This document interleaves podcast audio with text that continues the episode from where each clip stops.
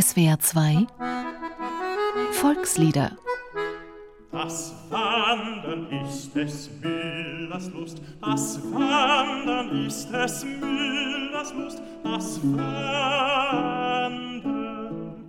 das muss ein schlechter Müller sein. So harmlos die Lieder auch klingen mögen, die man gemeinhin als deutsche Volkslieder betrachtet, bei vielen Deutschen stehen sie unter Nazi-Verdacht. Schon das Wort Volkslied beäugt man misstrauisch. Zu Recht. Denn die Nazis haben von Anfang an Volkslieder zu Propagandazwecken benutzt. Eines der ersten Male war bald nach der Machtergreifung, und zwar am 16. Mai 1933 im badischen Karlsruhe.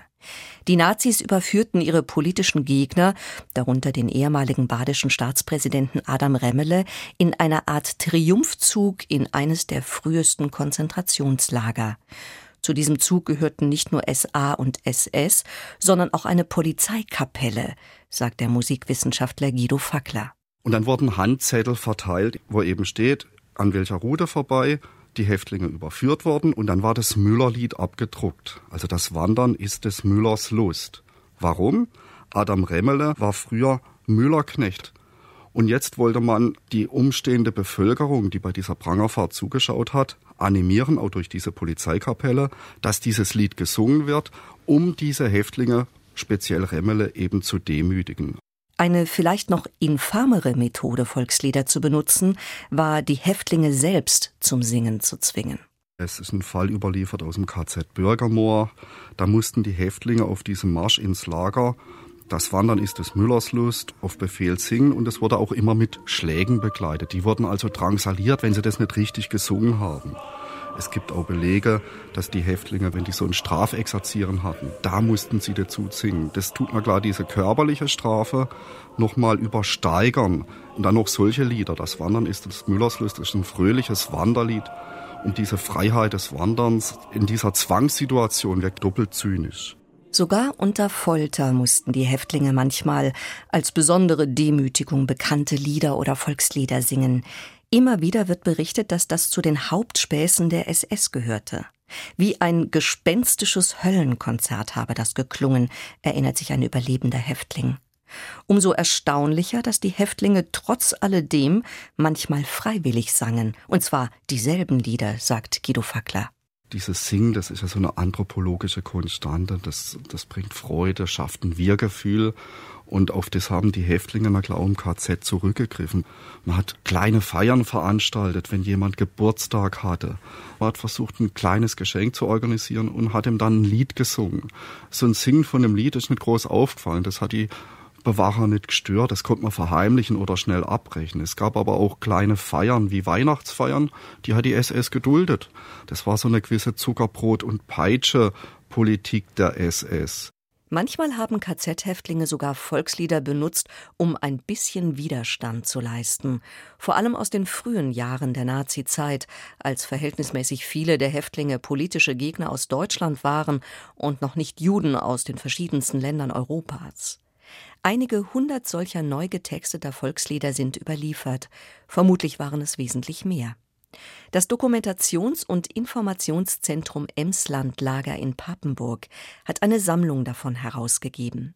Auch ein neuer Text auf das Müllerlied ist darunter, in dem der Häftling Alfred Schrappel mit kaum zu glaubendem Galgenhumor seine Bewacher besingt. Wer hütet uns bei Tag und Nacht? Wer ist, der unseren Schlaf bewacht? Der Posten. Er ist bei uns bei jedem Schritt. Er geht selbst beim Spazieren mit, ob mit Tritt oder ohne Tritt. Der Posten.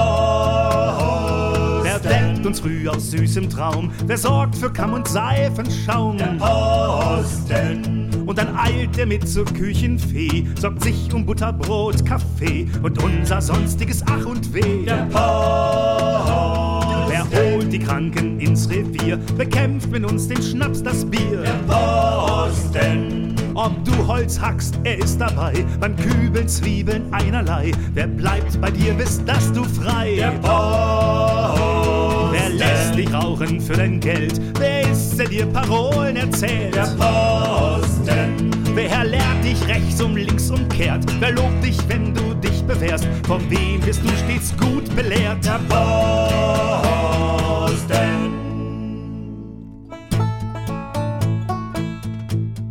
Und wenn man das dann gesungen hat, dann setzt das so eine Heiterkeit, so eine, so eine gewisse, die haben zwar die Macht über uns, aber wir machen uns in Liedern über die lustig. Also man hat nicht nur das Wir-Gefühl beim Singen, sondern das so ein befreiendes Gefühl von, von Heiterkeit, von Lachen, äh, von so einer kurzfristigen geistigen Überlegenheit. Und da liegt dann auch die enorme psychische Bedeutung des Singens im KZ für die Häftlinge drin.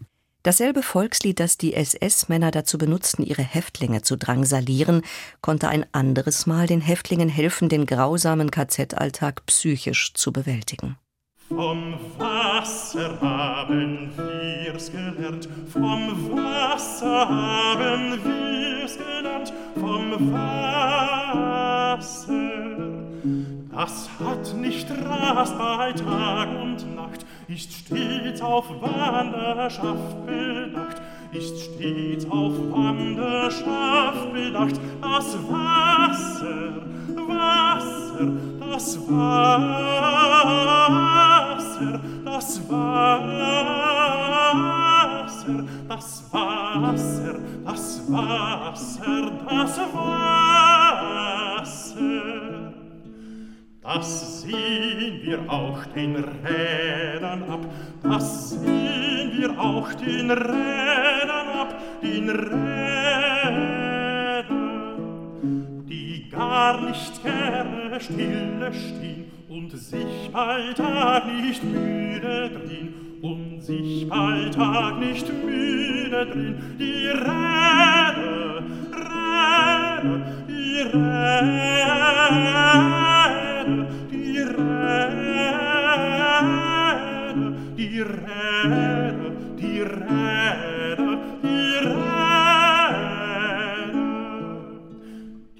Steine selbst so schwer sie sind, die Steine selbst so schwer sie sind, die Steine.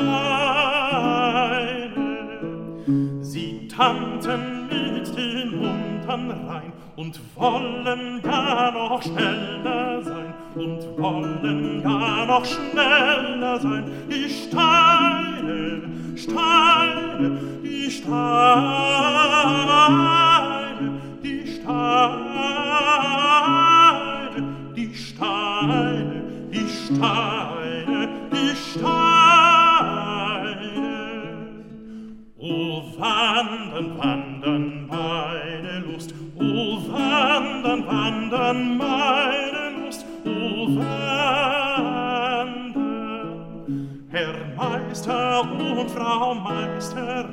lasst mich in Frieden weiterziehen, lasst mich in Frieden weiterziehen und wandern, wandern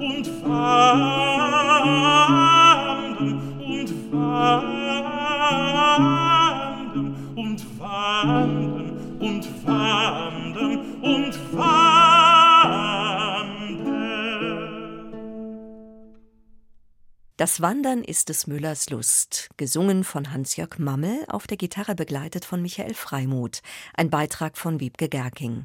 Dieses Lied können Sie sich auch im Internet anhören und eine Woche lang sogar herunterladen unter www.swr2.de oder unter www.liederprojekt.org. Da finden Sie auch den Liedtext und die Noten und eine instrumentale Fassung zum Mitsingen. Volkslieder ist ein gemeinschaftliches Benefizprojekt von SWR2 und dem Karus Verlag. Sing macht stark. Stimmt.